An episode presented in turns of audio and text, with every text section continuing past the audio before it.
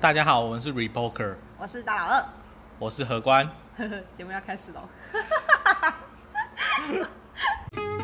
嗯嗨，好久不 见，哎哎，已经开始了，对不 对？啊，因为两个礼拜不见，然后开头又继续尴尬。好，嗯不是，就是怎么讲，就第一次接触这个录音的，然后每次开头就会一开始录音前就已经想好要讲什么，而且干话聊的很多，对，结果一一 录音就好像被打断，然后你又回，回然后就来两个互看，就说嗯是要干嘛？ 要要要干嘛？对，好，然后要讲两个礼拜没有出现的原因。第一个礼拜是因为什么？是因为你说你感冒，哦，对，那一天嗯我真的喉咙痛到我发发不出声音，就是讲话会很痛。所以我就演一个礼拜，对，然后想说下礼拜可以，然后因为有事，我就也要换到早上。 没有，是原本说我们平常都是下午两点半在录，你可以不用讲那么详没细。没关系啊，没关系。然后因为某一些情况呢，我们改到上午十点。对，然后啊就有那刚好人我睡死。前一天晚上就比较晚睡，对然后忘记这件事情，就变成说十点就没有没有起来。对，然后我们就隔一次爆炸就对掰了。好啦，对没关系啦。本来还想要坚持就是持续更新，什么连续五十二周之类的，不太可能吧？ 嗯，应该应该很难，已已经断更了，对，已经断。 对，所以以后就没有这种负担，就想想更说再更。 超靠腰嗯。好啦，我们来聊聊上礼拜发生什么事情。很开心的是，就是我办好了国外证券商，嗯，对，然后我选择的是 First Trade。你讲一下 first trade 的你，你看到你觉得哪里哪里？我觉得好的原因是因为我爬了很多文，嗯，它第一个吸引我的就是免手续费，可是好像每一间都这样。然后还有比较就是让我心动的是，它是中文界面，哼，对，然后好像没了，就这两个。哦，中文界面你很喜欢，因为英文我怕我点错、我看错，嗯所以他很友善。因为听说他的那个什么老板是华人嘛，对啊，对啊，所以他对啊的中文界面做的很好。可是因为又加上我是呃对美股那个非常的不熟，然后身边会美股的人也不多，哼。所以就想说，那我如果要自己学的话，还是看其实中文一就般来讲，我我现在做台股的次数已经越来越少，对，因为台股的交易成本相对高美股高，嗯，就是美股的手续费是你账面上你你很清晰，就是可能你电汇过去的钱，对或是你入金的手续费，对就这样。然后台股的话就是买卖都有手续费，还有证交税，哎、可是买美股你不用缴税吗？不用啊，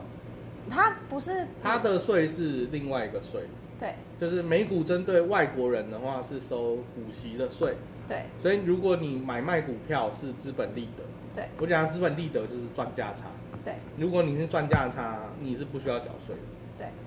好，那如果你是收股息的话，对，我假设你股息是十块钱，美嘿，国政府会拿先拿走三十趴，也就是三块，对好，然后剩下七块才是你你应该得的。嘿，所以为什么很多人都会去看美股，就是想说，哎、在台股的风气里面，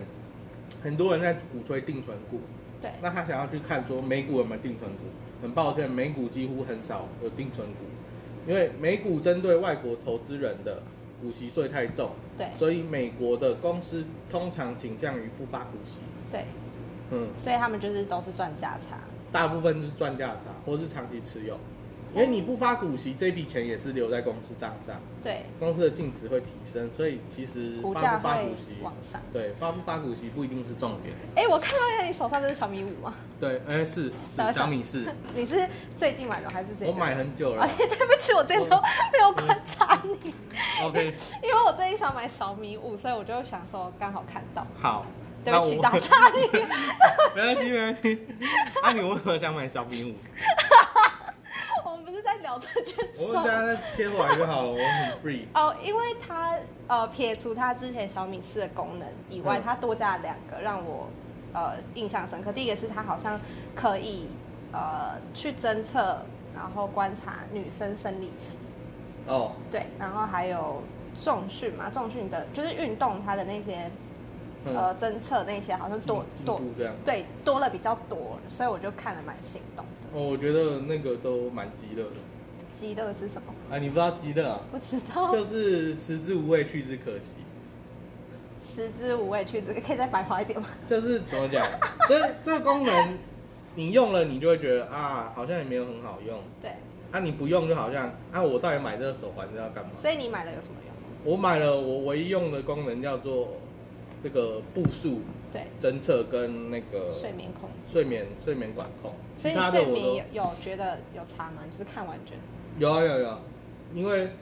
像它都会有深度睡眠跟浅度睡眠。对，啊，如果我那天深度睡眠比较久的话，我的确可以感受到就是精神比较好，哦，对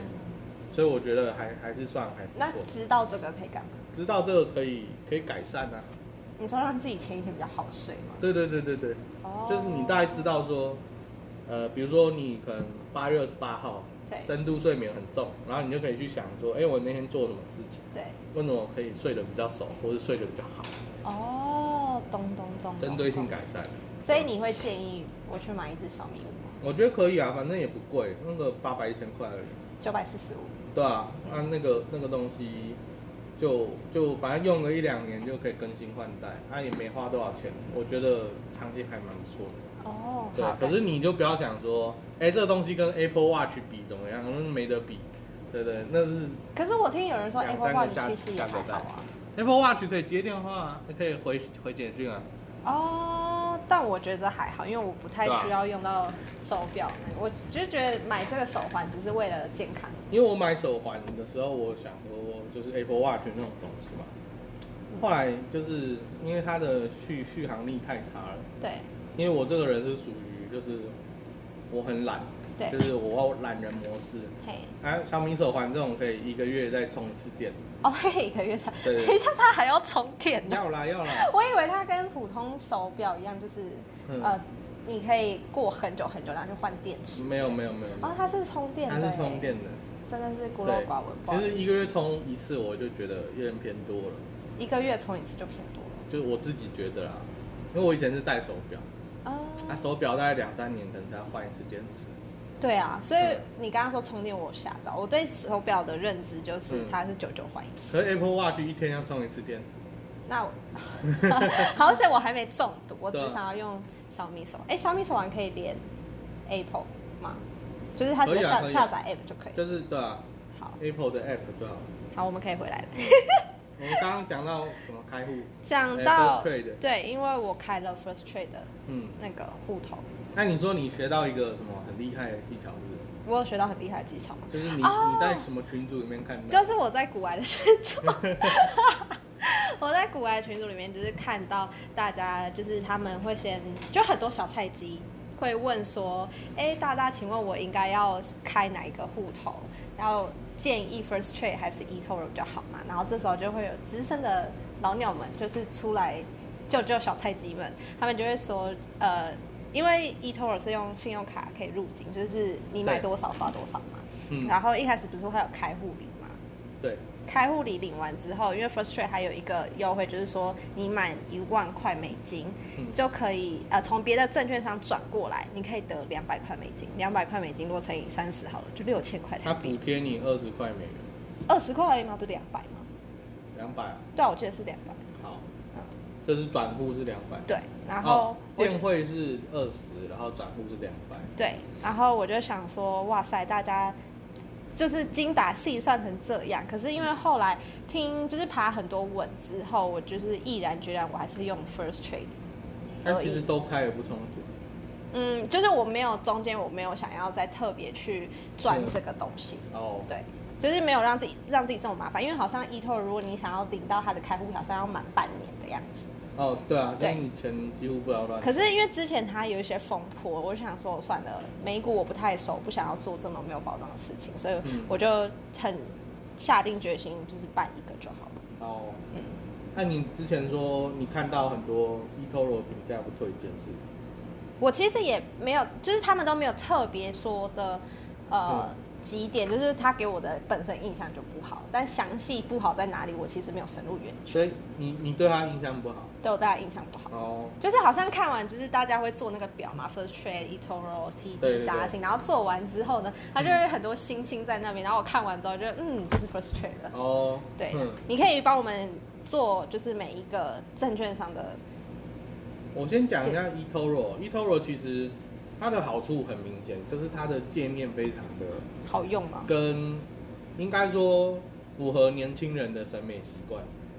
哼，它这有点像那个种 Facebook 的感觉，就对是你点进去你就很啊直观就是对不很对直观，然后你就随便点一点。它、像券商的软体，就是你有时候进去你会有点慌乱，就不知道就干哎你嘛，不知道按哪里，或是哎、去哪里下单。对对对对对对，它 eToro 就比较没有这一块，它在界面设计上比较贴近就是现代新手人，新手，哦呃，就是你你的学习成本非常低。对，那 eToro 早期被诟病点有一个，第一个是 eToro 它它主要还是做 CFD 嘛，大家知道 CFD 是不知就，道是差价合约，它有点像是期货或是选择权的对，衍生性交易产品。嘿，嗯，那它的特性是你你用一个很低的保证金可以撬动比较大的杠杆对，啊。那当然你在 E eToro 里面，你可以选择没有杠杆，就是一倍交易。对，那它那个时候号称说一倍交易就是等于购买实质的股票。对，那因为这件事情被别人诟病很久，所以我记得在六月还是七月的时候，eToro 就把它的一倍交易改成就是实股交易，就是真实的股票。哦，我记得是不是他们说你买把钱汇进去，嗯然后好像是只是买币嘛，还是说那个股票它是就是虚拟的？哦，因为以前 CFD 是差价合约，对你持有的是合约，你不是真实的股票。对，嗯，可是如果它，呃，我是用用 eToro 的话讲啊，e eToro 的话说，它改成一倍交易的话，对，它现在是真，你可以购买到真实的股票对，哦。那这两件事情会有差，差在哪里呢？差在假设说有一天 E eToro 这间券商倒闭，对，你持有差价合约的投资人，对。你是不可能获得赔偿的。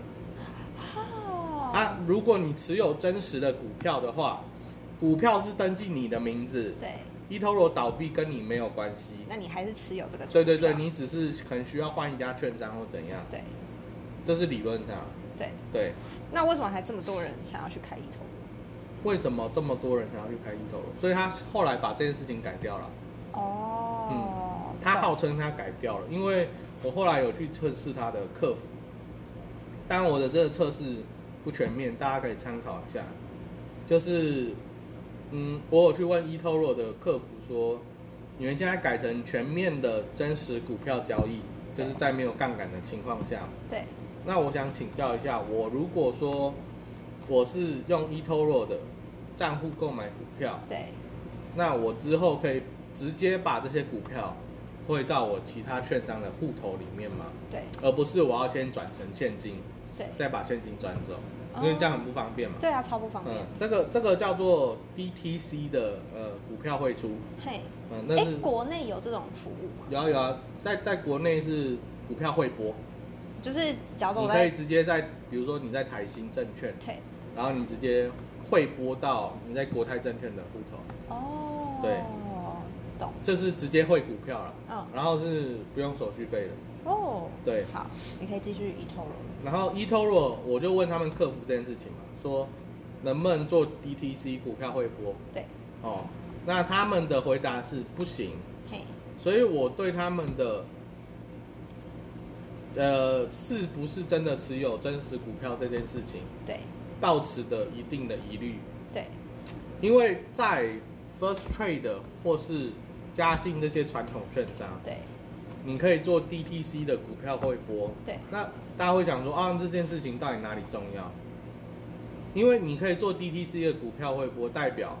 股票真实的登录在你的名字下面。对，即使说呃，你券商，倒了，你对，即使说券商倒，你还可以就是持有有这些股票股票 E 就是你不会了解。那 eToro 他说他就是做一个这样子的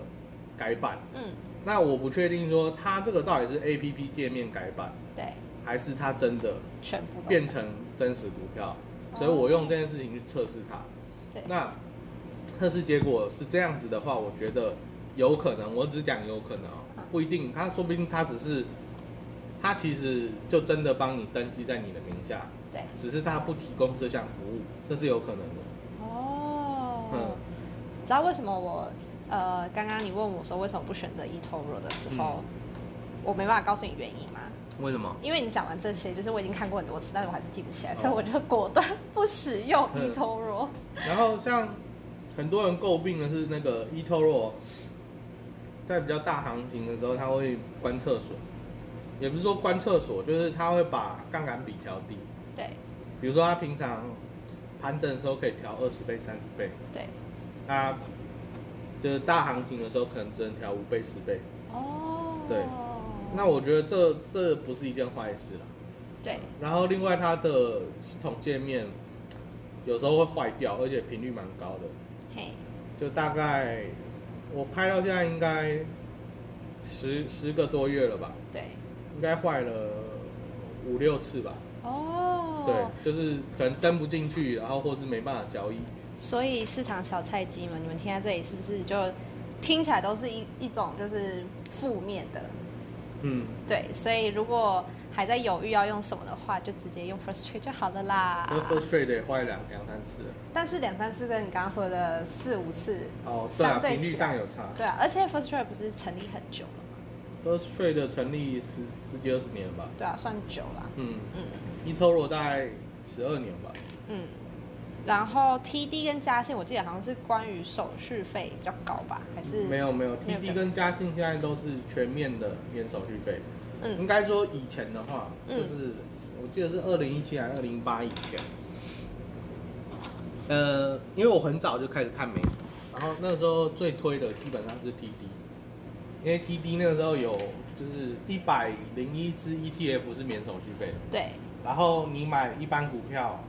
就是单次交易的手续费是六点九五美元，对，然后那个时候 First Trade 是四点九五，嗯然后后来 First Trade 为了竞争，所以他就把他的这个所有股票交易都改成呃零手续费，对哦，那 TD 后来就跟进，然后嘉信他也他也跟进这进。对好，那 TD 的话，TD 的好处是它的电脑软体很好用，它的手机软体有一个 Think or Swing 也很好用，就是那是专业软体。嘿，对你说就是下单软体嘛？对对对对看对盘那些所以，呃，如果你你觉得自己段位比较高，或是你是比较常在做短线，你需要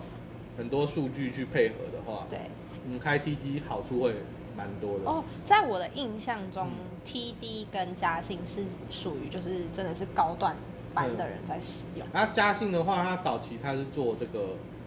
财富管理，对，哦，所以它的 APP 界面是比较还好嗯，哦。那可是嘉信它有一个独一无二的那个叫什么优势，什么优势？就是呃，第一个是嘉信它开户是有一个成有一个门槛在，一万美金啊，呃，两万五，两万五，所以大概台币多少？七十五万，哇、好高哦。对。所以你大概台币七十五万，你才可以在他们开户。对那你开完户之后呢，他会给你一张，就是那个跨国提款免手续费的，福利，呃的 debit card，哎，First Trade 也有啊，所以税掉手续费，它第不是每个月第一次不用吗？呃，对，可嗯可能是吧，我有点忘记了。对，它是每个月第一次不用手续费，所以有人说，如果你要出金的话，你就是第一个每个月你就是一次就可以嗯出来这样子，哦然后之后才要嗯收。那消费嘞，消费的话消费什么意思？你的消费是什么？就是买东西啊，因为 debit card 你可以买东西，对，他可以买，他可以买。他也可以买，还对要手续费嘛，手续费这个我不确定，要再查一嗯下。，这个这个查一下。嗯对啊，嘉信的部分是，都不用手续费。对，我记得他都不用手续费。哦所以这个算是蛮蛮不错的一个管道啦。那所以你用了什么啊？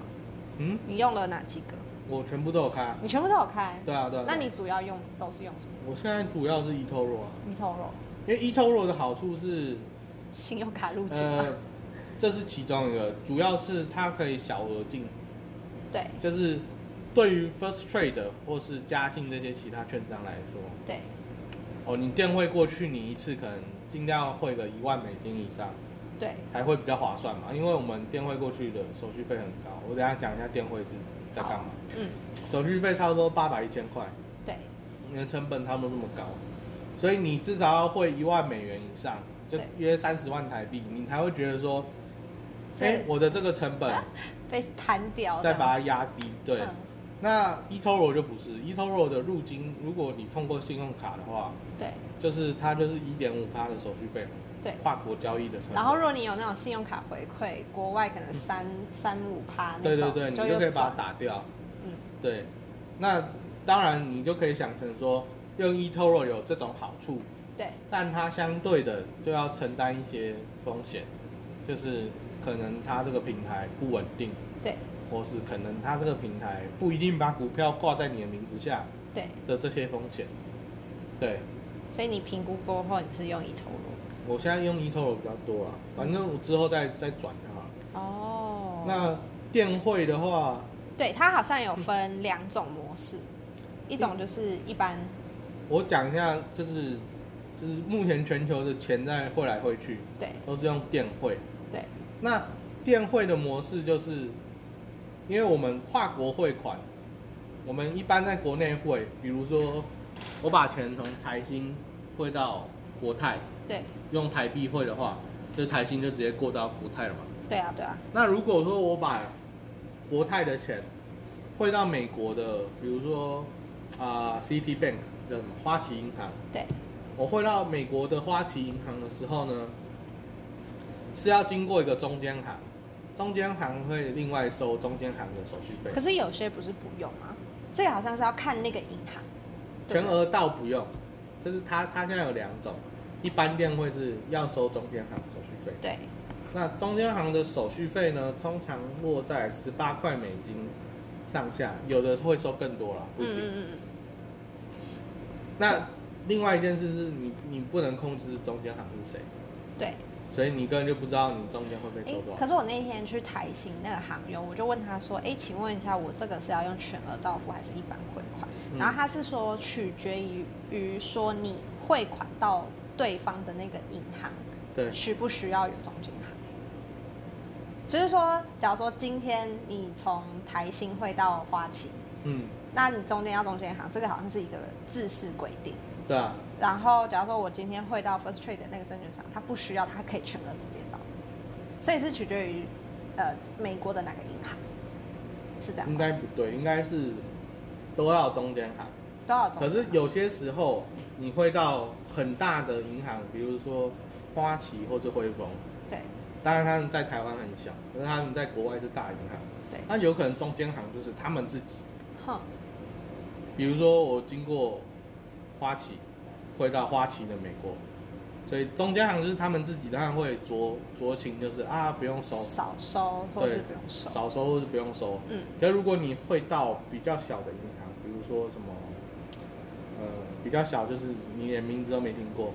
对讲屁话。对好，但是总结是，嗯后来我问他，他就说我 fir- 如果要汇到 First Trade 的那个证券的银行的话，是可以全额到，对，就是他那不用经过中间行。因为电汇它是用电报拍电报的方式，对这是古早年代用的方式。嘿，拍电报的方式过去。对那你可以把它想象成挂号，对我寄挂号信寄过去，对他收到了嘛，对，所以你就收那个邮件的钱。好嗯，那那个有另一个方式叫双挂号，双挂号是邮差会再把东西回传回来，哦，就是哦这个人有签收，然后双挂号回邮局嗯寄存，就代表说这个人有签收。嗯，那电汇的全额到就有点像双挂号，对它是拍两两拍两个电报过去，来回哦，对，所以他是不是收两次？对就假如说你一次电汇到美国八百块，那嗯你全额到付就是一千六，呃不能这样算，那要怎么算？我算一下一般电汇跟全额大，我假设一般电汇是呃四百块，对可是因为你中间行可能十八块美金，对，好，所以十八块美金大概台币可能五百多块，五百六， 540也是四百加五 百四，对，四百加五百四百，所以900多嘛好的，算一千。好，那双电报我来回就是八百，哦，来回就八百。对，所以这样算起来是比较省，因为台湾的银行这一块收费算蛮便宜的，哼，讲实在话，所以所以因为它这么便宜的情况下，你用全额到会一定比较划划算，对，哦，因哎为，说到手续费，嗯国泰不是上礼拜还是上上礼拜说，哦呃，开始去，证券的手续费调低，对啊改成二八折，对啊，可我觉得这是是一很件好事啊。很多证券商不是，也不是很多，少部分也有到二八折，只是国泰领头，好像它原本是六折吧，直接降到二点五，应该说他把排告价，也不是说排告价，就是排价啦，就是放在官网上，大家都知道的价格调低。对，因为像有一些，像我自己是用台新，嗯，那台新的手续费之前是需要谈的，然后谈的意思就是说你要跟他稍微杀一下，就是所以你拿啊几折手续费，我我也是二八折啊，你二八折看对我啊三折哎、三 折啊，那啊我是不是要再去谈一下？不要啊你就改成国泰就好了， 对吧？你好嗯就你就把股票汇走，这样就好。好，然后继续。那不是啊，你讲完这件事情。哦没有，我只是突然想到跟你分享。 哼，我觉得这是一件好事啦，就是因为呃，就这个全球的这个这样，就是不同国家的这些交易的手续费来看，台湾算蛮贵的，嗯，呃包含说台湾的正交税当然还要抽一手，嗯对，变成说你的交易成本是。你买卖都要收一次手续费，还有这买卖还要再收一次正交税，对，这样这样子其实很重，这样几乎抽下来就将近百分之一了。对，所以你一百万的钱进去，你就要被抽你。买卖出来就可能是九十九万。好酷哦。嗯但我觉得买卖在台湾买卖股票，你都要很精打细算，说到底会不会抽，被抽多少。嗯，然后因为还有牵涉到税，然后还有一个二代结二代健保补充保费，对，然后就要算说你这样到底划不划算，我就觉得好麻烦哦。那这个是没办法。对啦，啊，其实你玩美股后面也会有你该缴的税，只是那个那个门槛比较高。因为就是你知道听起来 k i m o j i 就是不一样，嗯，你就会觉得台湾为什么要搞得这么复杂，真的会把自己逼死那种感觉。那啊像，其实你玩这些美国券商也也也还不错啦。啊，其实台湾的副委托，我觉得高资产客户可以去考虑一下，就是副委托不用去开正确，美股的账户，因为副委托是你用台湾的券商对去买国外的股票。对那高资产客户怕的是钱不见嘛。对那如果说像我们一般人在国外开美股账户，呃，可能假设我们一不小心出意外，对，就是家人要把钱拿回来，成本有点高。哦因为比如说你会英文，可是你妈可能不会，或是你你的小孩不会，然后或是是他不知道这个要你怎对么对对弄，他甚至不知道你把钱放在那边，啊他只会想说对对对你怎么挂掉都没有钱。对结果都在美美美对他不知道，那这个笔这笔钱可能就放在券商那边，对然后就放了可能三五十年都没有交易，然后券商就觉得说这个人可能死掉了，可是他还联络不到你的家人，对，所这以就比较麻烦。对。那你如果透过台湾的副委托的话，就是你的结算什么的，毕竟是国内啊，就是券商都会帮你处理，嗯，然后包含说你的遗产税基本上应该只要再缴一次就好了。那哦你如果是高资产客户，你的钱放在国外的美国券商，你的遗产税可能要缴两次，嗯，也说不定，好哦，因为美国有美国的遗产税要缴。对，聊。好，那讲到美股，我们就可以来聊聊下礼拜要发生的，算是股票中的算大事吧。特斯拉要分割，分割。嗯对啊。然后我有听过，就是两种心态的，呃，买股票嗯想法啦，就是他们的心态。第一个就是说，我要等它分割之后变便宜，嗯对然后我再进场。然后第二个心态呢是说，它现在还没分割，股价这么高，我先买了它，嗯之后你可能一股就直接变五股，对啊，对。可是，然后再加上就是很多人可能会因为我第一个心态就是，哎，呃，它现在变便宜了，所以大家一窝蜂去买，然后股价又飙高，嗯这是两种心态。那你对觉得这样算问嘛？就是你觉得现在哪一可个以比较啊好。好，干嘛问得那么直 白啦？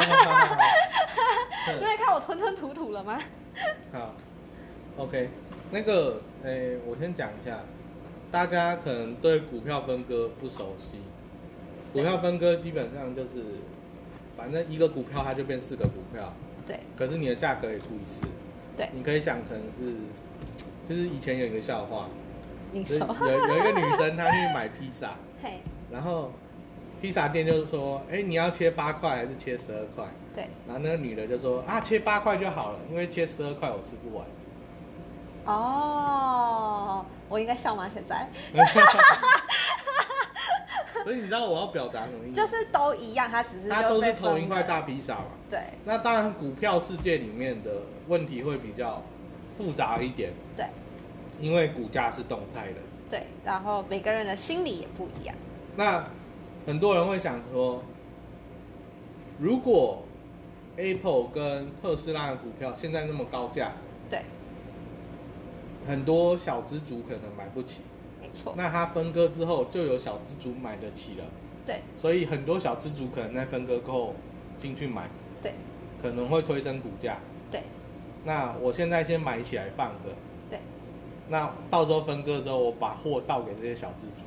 对我就完美的赚一波嘛。对，这是一般这是这第一个是想法，这是他们的逻辑嘛？对，那我现在看起来，这些逻辑都对哦，这些逻辑都对哦，嗯，可是时间点问题，就是现在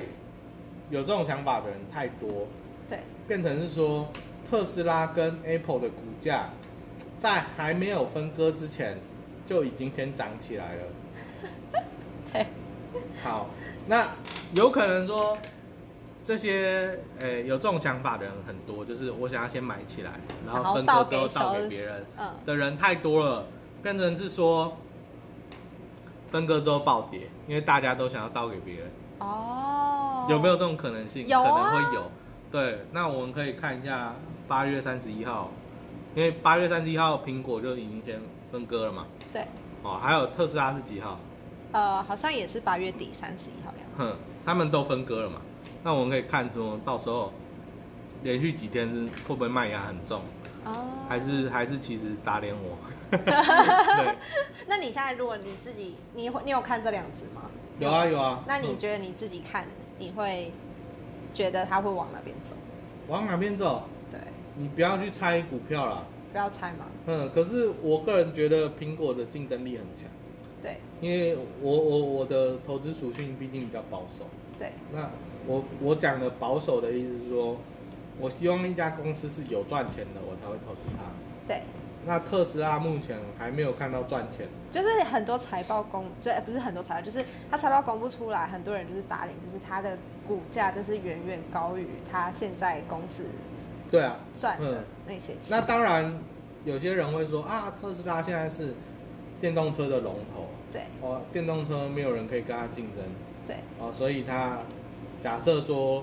电动车的产业持续发展，嘿因为很多国家都已经发布一些环保法规，说，哎、可能二零二五、二零三零年以后，就是他们境内都不再卖燃油车对的情况下，是不是只有特斯拉可以卖呢？就是它可能会垄断嘛。对啊，那如果说这个市场还是一样大的话，特斯拉的确值这么多钱，对可是你觉得它会真的完全没有对手吗？不会啊，就是当然，传统车厂像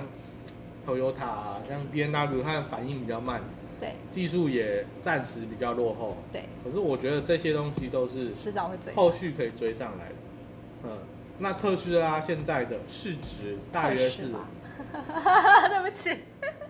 两两倍的 Toyota。对因为 Toyota 已经是现在汽车业的龙头，是全世界市占率最高的。对那我觉得它现在两倍的 Toyota 可能有点偏高，对，没有不是可能是真的偏高， 也不一定，说明到时候就打脸我，就是哎，特斯拉真的垄断了，对，就是全世界所有人都在开特斯拉，就是燃油车已经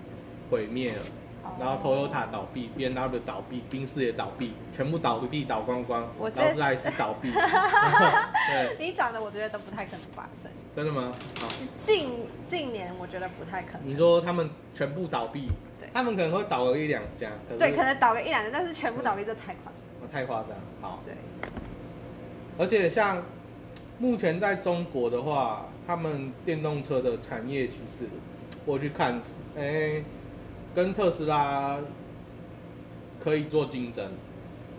他们技术上可能没有特斯拉这么强，对，不是这么纯熟，对。可是他们的价格比特斯拉便宜。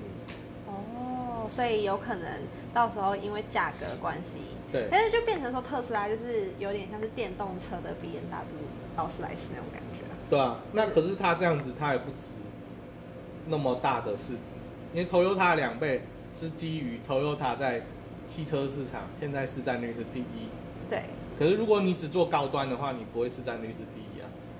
不太可哦能，因为这个世界基本上还是中产占居多嘛。对，好，那呃，中国现在特斯拉两个竞争对手应该是蔚来汽车跟比亚迪汽车，呃，他们这两个就是在电动车领域都做到蛮好的。对，哦，他们目前就是在自驾、自动驾驶上哦，的那个技术比较缺失，嗯，呃，可是单纯在汽车上，呃，性能当然没有特斯拉好，对，可是价格也是特斯拉的几分之几而已。嗯，我觉得相对上来说，会变成说有钱人去买特斯拉，没钱人去买什么蔚来，去买什么比亚迪。对，可是它的市占率，特斯拉的市占率可能就不会那么高。不值那么高。对嗯，所以现在市值真的是被捧得太高，炒得太高，你也可能会被打脸了。你先不要讲太 满。嗯就唱衰的人，他我觉得这一只股票就是大家呃嗯很两极化，唱衰的就是就是笃定它一定会跌，就是等对而已。然后有些人就是觉得它一定会被炒到四五千块的，像我最近都在听古古癌啊，古癌就会说啊，很多人都很事后论，就说你现在要就是吹特斯拉很好，很怎样，当然很棒没。错可是三四月的时候，那时谁候敢买人家人家都觉得说啊，特斯拉是不是要倒闭了？因为那时候好像缺资金吧，缺资金啊，对啊，它它真的周转上有一些问题嘛？嗯对，那你说那时候有没有人出来喊说啊，特斯拉牛逼哦，还是要买买买？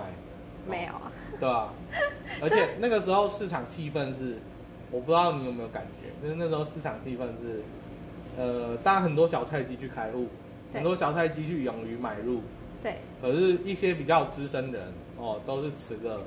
保守的态度说啊，这个我们先先看缓看就缓，好先先先不要太急着买。对比如说 Ray Dalio，比如说巴菲特，对，哦，这些人，哦，巴菲特人家说啊，股神是不是老了？嗯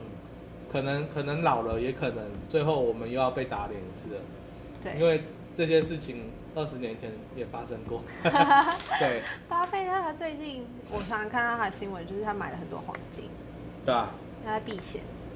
因为人家都说巴菲特是不是老了？他以前不买黄金的，对，嗯，那现在怎么会买黄金？而且现在黄金是高价，现在蛮高的，现在好现在像好像什么都两高啊千美元上下，但什么都高哦哎、因为因为就是那个热钱太多，不停的印钞票就会变成钱的价值会降低，嗯。而资产的价值会提升。那你觉得美国总统大选完这个会有影响吗？影响吗？对，嗯，没有影响。你说他会一路就是继续涨涨涨涨涨，就是一直印印印印到有一天他没有，就是钞票这样印是，呃，联准应该说美国总统可以给建议，对美国总统也可以靠摇，可是对美国总统没有权利去干涉，指着联准会的鼻子说你应该怎么做，你就照我讲的做。美国总统没有这个权利嗯，哦，因为联准会是一个很特殊的机构，对它跟一般的央行不一样，对所以说呃，美国总统没办法太干涉联准会的运作。对，所以联准会要怎么运作是他们自己的事情。呃好所以换总统不会影响。那我有一个疑问，就是疑问到很久，就是说大家会觉得说现在市场非常的高，非常的热，嗯，然后你觉得会是呃，应该说我一直很疑问说，那会发生怎样的事情，这种热才会慢慢的降温？发生怎样的事情啊？对，或是说呃，我们的经济跟市场应该要怎么走，它才会慢慢的冷却，就是说恢复一个正常。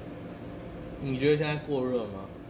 我觉得，因为我其实从开始看看盘，几乎吧一个礼拜五天就涨四天，嗯，然后只有一天可能就是回跌，然后其他就是一直涨涨涨涨涨。对我我我目前看起来现在情绪偏乐观，可是离过热还有一段距离。哦，真的吗？因为如果你真的看过过热，你会发现就是真的有落差。对，比如说一九九八年、一九九七年那个时候，打抗泡沫，嗯，那时候真的是很疯狂，非常疯狂。现在所有在涨的股票，大部分对大部分都是有一个依据的哦，比如说 Apple，Apple 对的确是苹果手机卖得非常好，对它的 Apple Music、它的 Apple TV 这些东西对都有做出成果，对它现金流非常大。对哦，微软，微软的云端，云微软的什么产业对都做得很好，亚马逊这些，这些都是有本有所本。你可以说它价格比较偏高，嗯可是离过热有一段差距。嗯，可是到两千年以前的那个打康泡沫，那个是你只要成立一个公司，对哦，比如说柴犬打抗， 哦，然后你也不用有财报，你也不用有什么，钱就一直涌进来，然后对你的市值就非常高。哦，当然之你前需没要一有个说故事的能力，对，之前没有依据，现在有依据，这样现在是有一个依据。对对，那你说乐观的情绪会不会被打破？我觉得可能会，因为比如说，比如说现在假设明天报个新闻说，哎，十年内都不可能研发出疫苗，因为武汉肺炎太可怕了。对那应该这个情绪就会被被拉起来。哦，就对会像之前三月股灾这样，呃，可能不一定会像三月那样，因为现在确诊人数那么多，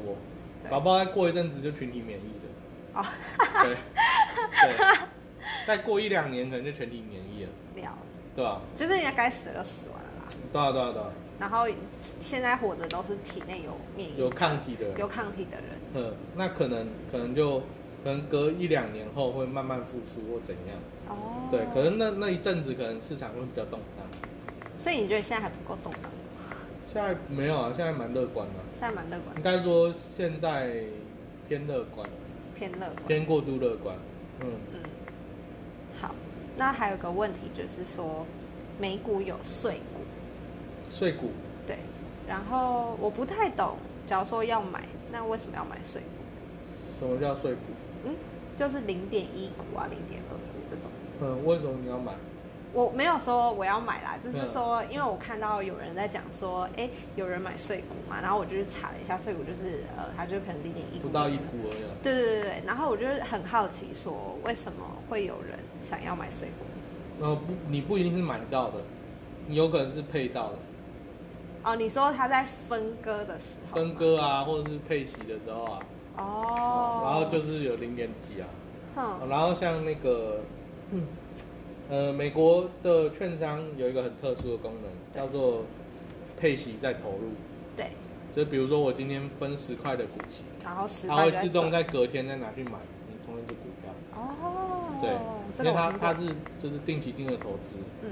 的一个概念，所以你有可能会买到就是比较零散的股票，嗯啊，到时候你要卖就有点麻烦。对懂，对，好，那我们今天我的问题都问完了，嗯，你要补充吗？我觉得差不多了，那就拜了 嗯好好，OK，拜拜拜。